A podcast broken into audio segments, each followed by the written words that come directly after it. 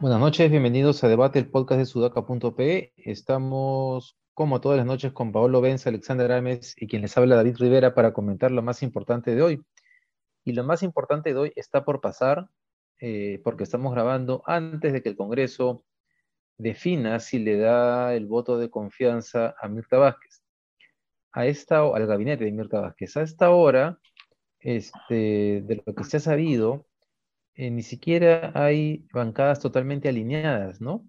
Eh, por ejemplo, el señor Acuña de Lanza para el Progreso puso un tuit en el que afirmaba que su bancada le daría eh, la confianza, pero aparentemente el vocero de la propia bancada no está de acuerdo con eso.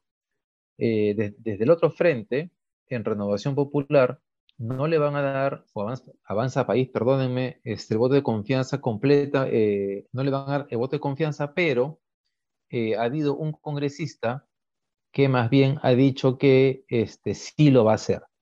Eh, entonces no está claro si es que el gabinete, me refería a Javier Padilla de Renovación Popular, porque en la Renovación, Popular obviamente no le va a dar el voto de confianza, pero este congresista Javier Padilla afirmó que iba a ir en contra de la bancada y que sí, sí le iba a dar el voto de confianza. Este, ahora es rarísimo que a estas alturas haya esta duda, ¿no? Porque, digamos, Mirta Vázquez ha mostrado en los últimos días que puede representar alguna corriente de moderación, no sé si es la palabra o si de moderación, además de que este gobierno tenga cierta coherencia eh, digamos, se ha librado del ministro Barrenzuela. Y es un tema importante que ha pasado hoy día y que vale la pena mencionarlo porque ayer hablábamos sobre el hecho de que si bien había ganado esta partida, la segunda parte de la partida que estábamos por ver era si Mirta Vázquez lograba que el ministro del Interior sea una persona más alineada con ella y con el ala dura del serronismo. Y aparentemente así ha sido, porque Abelino Guillén, sin ser especialista en seguridad ciudadana, está claro que es un exfiscal probo, independiente, y que si se rodea bien de algunos viceministros, este, podría ser una gestión, eh, bueno, mucho mejor de todas maneras que Barrenzuela, ¿no? Pero igual estamos en, en esa incertidumbre. ¿Cómo ven ustedes lo que viene pasando hasta ahora? Patético. Dale, dale, dale, dale. dale tú, dale tú. Patético, absolutamente patético. ¿Con qué cara va a salir una bancada derecha después a decir cuando se caiga Mirta Vázquez y pongan, no sé, a Bermejo de Premier, que, ay, el gobierno, el dólar se dispara 4,5 por la incapacidad? ¿Con qué cara? Le han dado el voto de confianza a Guido Bellido y no se lo van a dar a Mirta Vázquez. Estamos grabando antes de que, de que voten, ¿no? Pero al menos hasta la suspensión de la sesión que se ha retomado a golpe de 4 pm en Perú Libre, bueno, ya sabíamos que, el bloque serronista no iba a votar por la confianza, pero tienen 18, votos, 18 votos a favor del bloque magisterial y aliados. Fuerza Popular no se lo va a dar. Acción Popular no se sabe. APP es un albur, porque el Petipán Acuña ha dicho que sí, pero uno nunca sabe cómo, cómo vota su bancada, en fin. Avanza País no se lo va a dar, irresponsable totalmente. Renovación Popular no se lo va a dar, irresponsable totalmente. Esto hasta antes de la, de la, de la suspensión de la sesión. Partido Morado se lo da, Somos Perú, no se sabe tampoco, podemos, Carlos Anderson, que escucha este podcast, dice que no se lo va a dar, pero bueno, en fin, a mí me parece absolutamente irresponsable porque les han reconducido el gobierno. ¿Qué quieren? ¿Tumbarse el gobierno? Entonces díganlo de una vez. Si lo van a presentar una moción de vacancia después de esto, díganlo de una vez, porque lo que van a hacer básicamente es poner al gobierno y la situación de todo el país contra las cuerdas. No van a poder salir a decir después, si no le dan el voto de confianza, no van a poder salir a decir después que el gobierno es el responsable de la crisis. El Congreso va a ser responsable de la crisis por no saber jugar sus cartas contra un gobierno que es nefasto.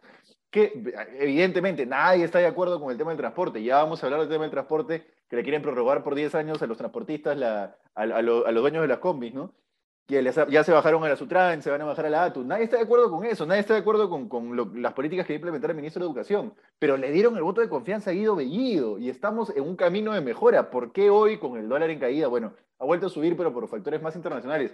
Pero ¿por qué hoy se van a poner en una, en una actitud que no se pusieron cuando Guido Bellido pidió el voto de confianza. ¿Por qué? Denme una razón válida, no la típica perorata que salen a decir y gritar que este país, que no sé cuántos, no, denme una razón válida, real, pragmática, pensando en el futuro del país. No existe. Ale. Yo creo que lo mejor que le ha podido pasar a Pedro Castillo en estos primeros 100 días de gestión es la presencia de Mirta Vázquez y el manejo político que está dando a, todo esto, ¿no? Y negarle la confianza a un gabinete eh, cuya eh, presidenta, ¿no? Del Consejo de Ministros ha dado no solamente muestras, señales, sino también eh, hechos reales de apertura, de diálogo, no solo con las diversas fuerzas políticas, sino también como comenté ayer, con los movimientos sociales que están eh, a flor de piel con, los temas de la conflictividad social en términos de las mineras, ¿no? Entonces, eh, sí eh, me parece incoherente que se le dé la confianza al gabinete Bellido que estaba llamado al desastre y que no se lo den al de Mirta Vázquez, que ya no tiene además a Barrenzuela, que era la excusa que decía la derecha para sacar, para no dar la confianza, ¿no? Ahora ya no está Barrenzuela, Ahora, ¿cuál es la excusa? ¿no? Claro, hay ministros que todavía em, generan rechazo y con muy válidas razones, ¿no? El ministro de Educación es uno, el ministro de Transportes es otro. Censúrenlos. Exacto, exacto.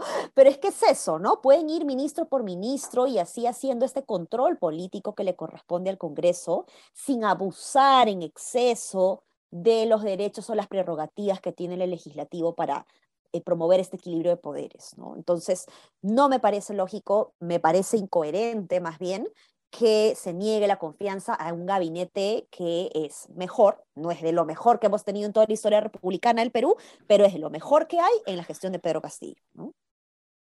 Quiero, quiero sumar a una cosa que ha dicho Paolo que es bien importante, ¿no? porque eh, aquí hemos eh, reconocido y alabado cuando Carlos Anderson tuvo este discurso en el, en el Congreso haciendo pedagogía económica muy bien sustentado, ¿no? Pero eh, ahora también hizo referencia nuevamente al tema de la calificación de riesgo, ¿no? Como un ejemplo de la, digamos, de la inestabilidad que, que, que genera este, este gobierno.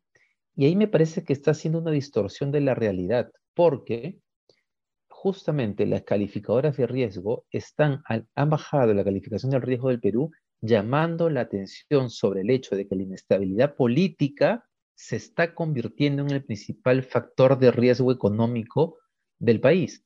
Y esa eh, inestabilidad política está alimentada no solamente por el Ejecutivo, sino también por el Congreso. Exactamente. Y ahí creo que está habiendo una distorsión de la realidad para justificar no darle el voto de confianza a Mirta Vázquez, cuando no dárselo a Mirta Vázquez es justamente alimentar eso que las calificadoras de riesgo están señalando. Ese es un primer punto. Y lo segundo, y ojalá que los congresistas puedan escuchar nuestro podcast antes de votar, este, ¿con qué cara el legislativo señala al gobierno, por ejemplo, con el tema del transporte público, que se tiran abajo esta reforma, si es que el Congreso se acaba de tirar abajo la reforma política?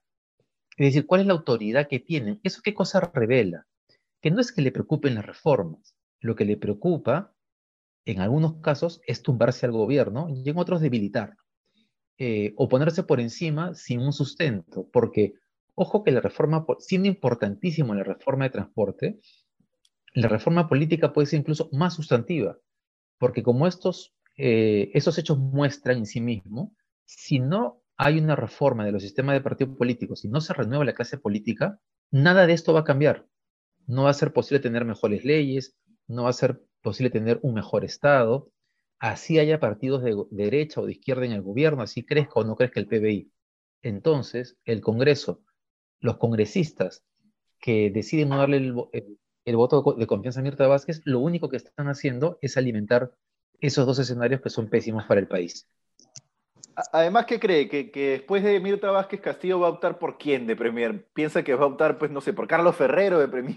O sea, ¿qué, tiene, ¿qué les pasa por la cabeza? Ellos creen que no le dan el voto de confianza a Mirta Vázquez porque por la rebaja de la calificación crediticia, y después que va a venir un premier que nos va a poner en la senda del crecimiento económico inmediatamente y nos va a poner en los ojos, eh, le van a brillar los ojos a las calificadoras crediticias, no pues, o sea, un poco más de pragmatismo y entender el escenario político. Ya le torcieron el brazo al gobierno, denle el voto de confianza a Mirta Vázquez. Yo espero realmente que sea como ha ocurrido antes.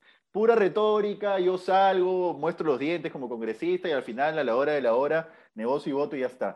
Algo que, pensábamos que iba a ocurrir también con la vacancia de Vizcarra y no ocurrió, ¿no? Pero bueno, ojalá acá ahora se ocurra, porque si no ocurre, de verdad, de verdad, el, Congreso, teniendo el terreno alto para ganar la partida al Ejecutivo, sea que, puede, sea que busque una vacancia más tarde, pero teniendo el terreno alto para ganar la partida al Ejecutivo, va a anotarse un autogol tremendo en la lucha política, porque todo el mundo va a decir, ah, este Congreso miserable no le importa el país. Le dio el voto de confianza a Guido Bellido y no le dio el voto de confianza a Mirta Vázquez. Eso no es explicable bajo ningún estado posible del mundo. Y yo acabo de escuchar a Mirta Vázquez diciendo antes de entrar al podcast, yo estoy aquí dándoles un discurso que ya les dio eh, mi antecesor en el primerato. Y ustedes le dieron el voto de confianza a Bellido. No dijo Bellido, pero dijo a mi antecesor.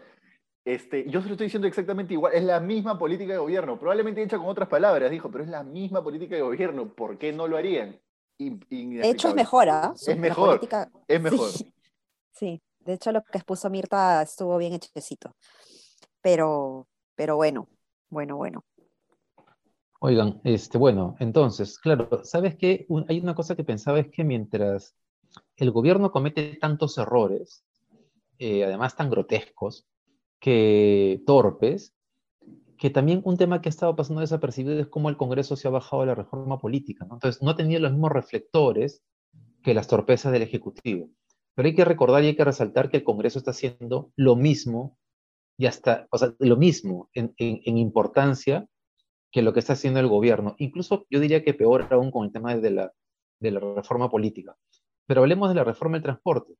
Ayer se conocieron los audios. Creo que los audios se conocieron después que grabamos el podcast, ¿no? Eh, hablamos de la noticia en el podcast. Pero los audios salieron en la noche como el ministro de Transportes, el señor Silva, regalaba la cabeza de la jefa de la Sutran, que de hecho su, salida ha sido publicada hoy día, y se ha nombrado a una funcionaria de la época de Castañeda Los, este, que tampoco creía en la reforma del transporte. Entonces, es un gobierno promoviendo eh, el eh, ceder en algunas de las pocas reformas que llegamos a consolidar. Y hoy día Paolo Benza publicó en su, cuenta, en su cuenta de Twitter el origen de este problema, el origen de este problema que es durante el gobierno de Alberto Fujimori en los 90. Paolo, cuéntanos qué cosa fue lo que publicaste. Sí, que no hay nada más fujimorista que las combis no hay nada más neoliberal, entre comillas, en esas políticas neoliberales, entre comillas, porque ese término es un albur, que la, que la liberalización del mercado de transportes. Y se dio mediante dos decretos, mediante dos normas. Un decreto legislativo y un decreto ley, eh, los dos a principios de los 90. El primero lo que hacía era desregular la tarifa del transporte, es decir, ya no voy a fijar la tarifa del transporte un sol, dos soles, y no voy a dejar que se compita y punto por la tarifa del transporte, lo cual dio origen, por ejemplo, a la China, que ya casi no existe, por la pandemia se desapareció, pero ya entonces tú te subías un transporte y negociabas con el... Nunca se ha visto, ustedes han conocido en alguna otra ciudad del mundo donde tú te subas un transporte público y negocies con el cobrador cuánto te va a cobrar ahí in situ. Oye, pero eso era, eso era, chévere. Yo, extraño negociar la e, China. Eso, eso parte de la liberalización del precio del transporte, ¿no? Y lo otro que nace en la época de Fujimori es que pues le, quitan las restricciones en la importación de bienes usados, entonces entran cientos de miles de combis y coasters usadas, ¿no? Cientos de miles, literalmente entre el, 2000, entre el 91 y el, y el 2012 creo que entraron 115 mil, ahí está viendo las cifras. Un montón de, de, combis usadas al país, este, que son las que después eh, están en las calles. Básicamente lo que hacen los afiliadores es, bueno, yo tengo la ruta y ya tú ve, o sea, tú eres tu dueño de tu cúster, yo no me preocupo de ti, no hay responsabilidad, tú haces lo que quieres y por eso es que a veces tú te subes a la combi y llegas a un punto de la ruta y el pata te dice, oye, voy a llegar hasta acá, voy a dar la vuelta, bájate. Y dices, pero hermano, ¿me vas a llevar hasta mi paradero? No, no, no, hasta acá no me llego. Eso tampoco no se ve en ningún lado, ¿no? Entonces, Todo eso nace en el gobierno de Fujimori. Y que Castillo hoy esté dándole 10 años más o pretenda darle 10 años más de plazo a eso es básicamente la confirmación de que Castillo es como Fujimori. De lo que se parecía por cómo llegó a presidente es la confirmación de que Castillo es como Fujimori. Sí, tal cual, ¿no? Esa es la, la, peor herencia, bueno, no sé si la peor, pero de las peores en términos de políticas urbanas. Eh, eh, al menos el tráfico pues está reconocido como el segundo problema eh, más terrible por los limeños, ¿no? Y, en el Perú, las diversas ciudades a medida que han ido creciendo, han ido adoptando este modelo y, le ha hecho mucho daño a las ciudades, ¿no? Y a la calidad de vida de, de las personas. Entonces, la reforma de transporte no es una reforma eh, con una intención política detrás. La reforma de transporte está diseñada desde una perspectiva técnica que busca solucionar el problema del tráfico y de los accidentes, la siniestralidad en el Perú, formalizar justamente para eh, para hacer esto, más formales, más decentes frente a nuestro transporte. Nos merecemos un mejor servicio, ¿no? Yo dije de broma hoy, extraño a la China, pero, pero estoy dispuesta, digamos, a, dejar de tener una cosa como esta, con tal de tener un transporte mucho más ordenado eh, e institucionalizado, ¿no? Claro, no, es el tema de la China, claro uno dice, porque siempre está la persona que dice, claro, esos caviares que no tienen, que no tienen la necesidad de pagar una China. No, es que no es el tema de la China, hermano. Es el orden, es decir, si, si hay personas que no pueden pagar un pasaje completo. Es el orden, pero es el sentido común también. O sea, la reforma del transporte como está, yo no me la compro al 100% porque tiene algunas cosas en donde no se han diseñado eh, la experiencia del usuario, de la cual se habla tanto, ¿no? la experiencia del cliente, del usuario, del, del pasajero. Yo, por ejemplo, ¿por qué extraño a la China? Porque yo vivo a dos paraderos de Yoke Plaza. Entonces yo le decía al señor, China hasta el Yoke Plaza. Ningún problema, señorita. Así, así viví antes de la reforma de transporte. Ahora ya no puedo eso. Escúchame, ¿ah? pero mira, pero para contarles, ¿ah? ahora ya no puedo eso. Entonces, ya me subo al, al bus formal. Su tarjeta, tiene que pagar. Y yo dije, ¿qué tarjeta? ¿Dónde está? No la tengo. No, ¿dónde se consigue? No, aquí no. En este paradero no, en un paradero autorizado. Entonces, ¿qué sabe Dios en qué paradero será? Donde yo tengo que recargar esa tarjeta para poder eh, usar el, el, bus, ¿no? Entonces, pucha, ya me voy en carro o pido un taxi, ¿no? Claro, tengo la posibilidad, tengo esas opciones que otras personas no tienen, ¿no? Pero entonces la reforma de transporte igual requiere eh, una, una limpiada justamente pensando en la experiencia del usuario, ¿no? Para asegurar que el pasajero va a tener la mejor experiencia, va a recibir el mejor servicio realmente de calidad, ¿no? A esto se supone que apuesta la reforma del transporte y, y, yo apoyo la reforma del transporte, como digo, pero tiene a la interna algunos detalles y el diablo en los detalles para mejorar, ¿no? De acuerdo, de acuerdo. Tiene muchos detalles que mejorar. Una cosita nomás, ¿no? Para aclarar. No es que la China, es decir, si hay personas que no pueden pagar un pasaje completo y necesitan pagar una China, se les genera un carnet específico, tú te acreditas, vas y dices, oye, ¿sabes qué? Con mi recibo de luz, no sé, yo vivo en tal sitio, zona de extrema pobreza, no puedo pagar el pasaje completo, me das un carnet que es, mi pasaje es China. Pero, pero, lo que necesitas es orden. No puedes tú subirte al bus y negociar el pasaje ahí mismo con el cobrador, ¿me dejo entender? Entonces, por ejemplo, en tu caso, Ale, tú puedes pagar China o un sol, entonces en ese caso, mm, digamos, no te tocaría la tarjeta y ya está, lo puedes pagar. Pero la persona que, que no lo puede pagar, le saca su tarjeta, y ya, su tarjeta ya está, ¿no? Pero necesitas orden. Nada, eso. Sí, oye, pero que ese punto es importante porque justamente para tener estas políticas de orden, eh, requieres un transporte público ordenado. Porque si hubiese un transporte público ordenado, con tarifas establecidas, que se sepan quiénes son los usuarios, quiénes son los dueños, quiénes son los propietarios, el Estado podía implementar políticas de subsidio específicamente para ese tema. Es cierto que en el Perú eso hubiese sido una discusión tremenda porque la derecha se opone a otras cosas, a pesar que en otros países el diseño permite subsidiar las tarifas de transporte público, pero ahora es eh, imposible porque es la sobrevivencia. Entonces es subirte específicamente a negociar la China, que yo también he negociado la China en algún momento, pero, pero, no, pero no tiene que ser así, no debe ser así. El mercado del taxi es otro ejemplo, ¿no? Y es interesante cómo la aparición de aplicaciones han terminado generando este, que no sea posible negociar. Este, ahora, antes uno negociaba el taxi en la calle, ¿no es cierto? Sí. Ale, tú ahora pides el taxi por, por aplicación o sales a la calle sí, No, por aplicación. Y de, hecho ya, y de hecho me siento más segura haciéndolo así que tomarlo de la calle.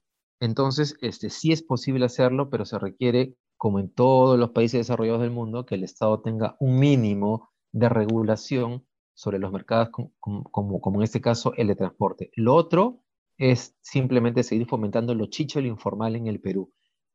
Y sobre ese punto es interesante que, que, que, al ala, que, a, que a esta ala eh, de Perú libre y al Fujimorismo no los una solamente el odio a lo caviar, sino que los una esto en particular.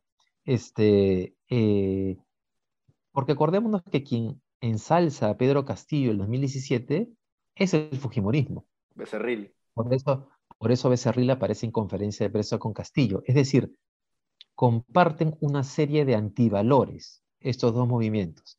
Uno es de derecha, el otro es de izquierda, pero comparten mucho más de lo que creemos. Es algo que a la izquierda le cuesta mucho aceptar porque está apoyando a un gobierno que se parece, hasta la llegada de Mirta Vázquez, debo decir, antes de Mirta Vázquez, que se parece mucho al Fujimorismo, o se parecía mucho al Fujimorismo.